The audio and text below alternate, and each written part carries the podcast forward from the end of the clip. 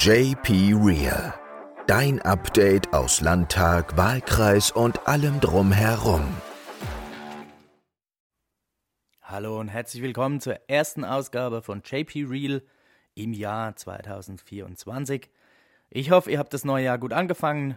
Wünsche euch natürlich noch alles, alles Gute für das neue Jahr. Vor allem Gesundheit, Erfolg, was auch immer das für jeden und jede Einzelne bedeutet. Ja, was für ein Kontrast. Ähm, zwischen Weihnachten und Neujahr war es bei mir zumindest wirklich sehr ruhig.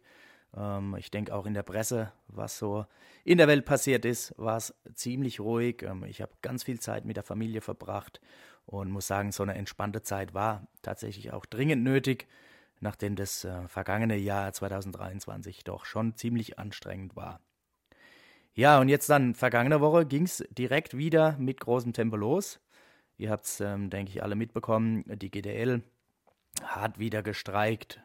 Vielleicht sehen das aufgrund der Millionen Bonusauszahlungen an die Vorstände, von denen ja in der Presse zu lesen war, vor, ja, einige mittlerweile ein bisschen anders. Nichtsdestotrotz sind es natürlich immer Einschränkungen.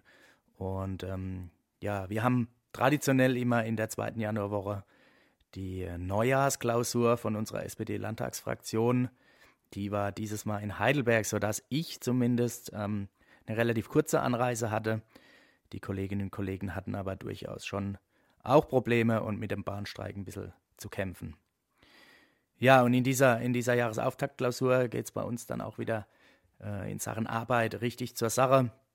Wir haben ähm, verschiedene Themen diskutiert und Positionspapiere, Grundsatzpapiere beschlossen. Unter anderem hatten wir einen spannenden Austausch mit Gerald Knaus ähm, zum Thema Migration. Der ähm, Herr Knaus ist ja ein offener Fan von Abkommen und da hat er uns ähm, tatsächlich sehr interessante Ansätze mitgegeben, die aus seiner Sicht ähm, tatsächlich erhebliche Verbesserungen in Sachen weltweiter Fluchtbewegungen mit sich bringen würden, ohne dabei aber Menschenrechte außer Acht zu lassen. Und ähm, wir haben auch mit, mit Stefanie Janssen, Sozialbürgermeisterin äh, in Heidelberg, und äh, Frank Mentrup, Oberbürgermeister in Karlsruhe und auch Städtetagspräsident, ähm, gesprochen, haben dazu dann ein Positionspapier zum Thema Unterrichtsgarantie äh, zum Beispiel beschlossen. Wir haben aber auch ein Grundsatzpapier mit Blick auf die Kommunalwahl zur Stärkung unserer Kommunen äh, verabschiedet. Und wir hatten innerhalb der letzten drei Tage auch noch den Austausch äh, mit Blick auf die Europawahl, die ja auch im Juni ist, mit äh, Nicola Schmidt, EU-Kommissar für Beschäftigung und soziale Rechte und äh, mit unserem René Repasi, der ja hier bei uns in Baden-Württemberg Spitzenkandidat der SPD fürs Europaparlament ist. Ja, und dazu haben wir ebenfalls ein Grundsatzpapier beschlossen. Ihr seht also, die Sozialdemokratie in Baden-Württemberg ist lebendig und startet auch mit ja, einer sehr guten Klausur, würde ich sagen, in das neue Jahr. Alle Beschlüsse und Positionen könnt ihr natürlich auch auf der Homepage der Fraktion nachlesen. Ja, ein anderes Thema begonnen hat es schon im, im alten Jahr. Jetzt war aber angekündigt, ab 8. Januar mit einer Aktionswoche weiterzumachen, nämlich die ähm, Proteste der Landwirtschaft, wo ich ähm, ja mittlerweile zwei Teile sehe. Der eine Teil äh, beunruhigt mich tatsächlich sehr. Da kommen wir auch zum Ende des Podcasts nochmal drauf. Ähm, das ist wie, wie tatsächlich ähm, Rechte, wie die AfD ähm, das Ganze ja, im Stil von Trittbrettfahrern nutzen will, damit aufspringen will, äh, wo tatsächlich doch die AfD gerade im Grundsatzprogramm alle Subventionen für die Landwirtschaft streichen will. Und trotzdem rennen da viele hinterher. Das finde ich äh, schade und besorgniserregend, was für eine Gewaltbereitschaft da auch herrscht. Denn ähm, der Protest der, der äh, Landwirte und ähm, ist, ja, ist ja völlig richtig, ja. Das Demonstrationsrecht ist auch ein hohes Gut, das habe ich schon angesprochen. Allerdings muss man da natürlich schon aufpassen, mit wem man so auf die Straße geht und ob die Ziele, die diese Leute verfolgen, dann tatsächlich auch die sind, ähm, die für mich selbst das Ganze zum Besseren äh, wenden sollen. Also es ist schon schwierig. Das andere Thema, wie gesagt, die Proteste sind voll und ganz berechtigt. Ähm, äh, natürlich ist es so, dass ja nicht Agrardiesel und die Kfz-Besteuerung jetzt äh, die Riesenpunkte sind, die, die ganz, ganz, ganz viel Geld ähm, der Landwirtschaft entziehen soll, äh, entziehen. Ähm, sondern das ist, meiner Meinung nach waren das einfach die Tropfen, die das fast zum Überlaufen gebracht haben. Und ähm, die Landwirtschaft hat eben schon länger zu kämpfen, ähm, haben keine Planbarkeit. Ähm, äh, Probleme sind die europäische Wettbewerbsfähigkeit. Wir haben ähm, die faire Erzeugerpreise, ähm, wie man so schön sagt. Der Lebensmitteleinzelhandel äh, diktiert von oben herab die Preise. Ähm, und ja, an dem Punkt, wo wir jetzt stehen, das hat natürlich auch mit der Agrarpolitik der letzten Jahrzehnte zu tun. Und da muss ich auch ganz ehrlich sagen, wenn die Union sich jetzt hinstellt und wir stehen an der Seite der Bäuerinnen und Bauern ähm, skandiert, dann muss man sich schon fragen, was die letzten Jahrzehnte passiert ist, denn die Union hat den größten Teil der Zeit die Agrarminister gestellt. Wichtig ist aber, dass man tatsächlich die Sorgen ernst nimmt. Man muss ähm, schauen, dass man ganz konkret mit dem Leben, Lebensmitteleinzelhandel ins Gespräch kommt, wenn man sieht, dass Nestle 17 Milliarden Gewinn macht, Ferrero 1,7 Milliarden Gewinn.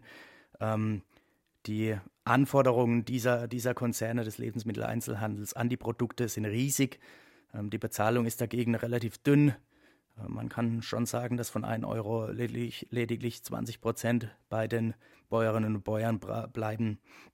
Und ähm, ja, der Spruch, mit der Landwirtschaft wird kein Geld verdient, aber an der Landwirtschaft eine Menge, der, da ist schon was Wahres dran. Und deswegen muss auch der Strategiedialog Landwirtschaft, der in Baden-Württemberg gerade läuft, unbedingt ein Ergebnis haben, das dieses Missverhältnis ein Stück weit aus der Welt räumt. Ähm, denn sonst ähm, muss man schon sagen, dass das alles nichts wert war. Ich bin gespannt. Wie gesagt, es gibt viel zu tun in Sachen Landwirtschaft. Ähm, die beiden Punkte Agrardiesel und Kfz-Steuer äh, sind nicht die großen Punkte. Da gibt es weitaus mehr und da müssen wir auch dran gehen. Und da ist auch die SPD bereit, dran mitzuarbeiten. Ja, der letzte Punkt, ich habe es angekündigt, ähm, sind die Korrektiventhüllungen ähm, von dem Geheimtreffen. Auch das habt ihr sicherlich alle mitbekommen von AfD-Funktionären, von Neonazis, in dem, ja, ja, es ist wirklich erschreckend, konkrete Pläne ähm, zur Deportation, muss man sagen, von Millionen von Menschen, teilweise auch mit deutschem Pass, geplant wurde, besprochen wurde. Und ähm, das ist schon entsetzlich und so entsetzlich es ist, ähm, so ja, wenig oder ja, es ist, es ist nicht völlig überraschend, dass das so kommt. Ähm, höchstens für die wahrscheinlich, die die ganze Zeit die Augen ähm, verschlossen haben davor noch. Und auch hier bei uns in Baden-Württemberg ähm, zeigt eigentlich zeitgleich sogar die AfD-Landtagsfraktion ihr ekelhaftes Gesicht, indem sie ja in den, im Internet voller Freude, Stolz, ähm, ja, zynisch und ähm, suffisant, muss man sagen, einen Kalender vorstellt mit den wörtlich zwölf besten oder zwölf schönsten Abschiebeflugzeugen und verlost das Ganze dann noch. Also es ist wirklich entsetzlich. Ihr seht, ähm, es braucht also gar keine Geheimtreffen. Die AfD zeigt offen das menschenfeindliche und rassistische Weltbild und jetzt auch klar ähm, die, die ja, demokratiefeindlichen Pläne. Ähm, es ist so, dass die Partei einfach wirklich ein Sammelbecken für Nazis, Rechtsextreme und Rassisten ist und ja, die Menschenfeindlichkeit und ihre Vorstellungen von einem guten Deutschland, wie sie es dann nennen, sind wirklich widerwärtig. Und ja, wer bisher noch die Augen davor verschlossen hatte, oder zumindest eins, ähm, mehr denn je heißt es jetzt einfach für eine freie, demokratische und vielfältige Gesellschaft aufzustehen und ähm, spätestens jetzt hellwach sein und für die Demokratie ähm, zu kämpfen. Mein Kollege aus dem Bundestag, Lars Castellucci, der auch ähm, ja momentan kommissarischer Leiter des Innenausschusses, er ist stellvertretender Vorsitzender äh, im Bundestag. Ähm, wir haben dazu ein Statement abgegeben. Auch das findet ihr auf unseren beiden Profilen in den sozialen Netzwerken. Und äh, mit einem Zitat aus diesem Statement möchte ich auch den ersten Podcast diesen, dieses neuen Jahres schließen. Und das lautet wie folgt. Wir sind Zukunftsoptimisten. Wir wissen, dass es keinen Weg zurück in eine vermeintlich gute alte Zeit geben, sondern Leben nur nach vorne gelebt werden kann. Wir wissen, dass wir der Rolle rückwärts von rechts echten Fortschritt gegenüberstellen können, dass wir statt Hass und Hetze, statt Ausgrenzung und Diffamierung an einem guten Zusammenleben in Deutschland arbeiten können und ein starker Zusammenhalt allen gut tut.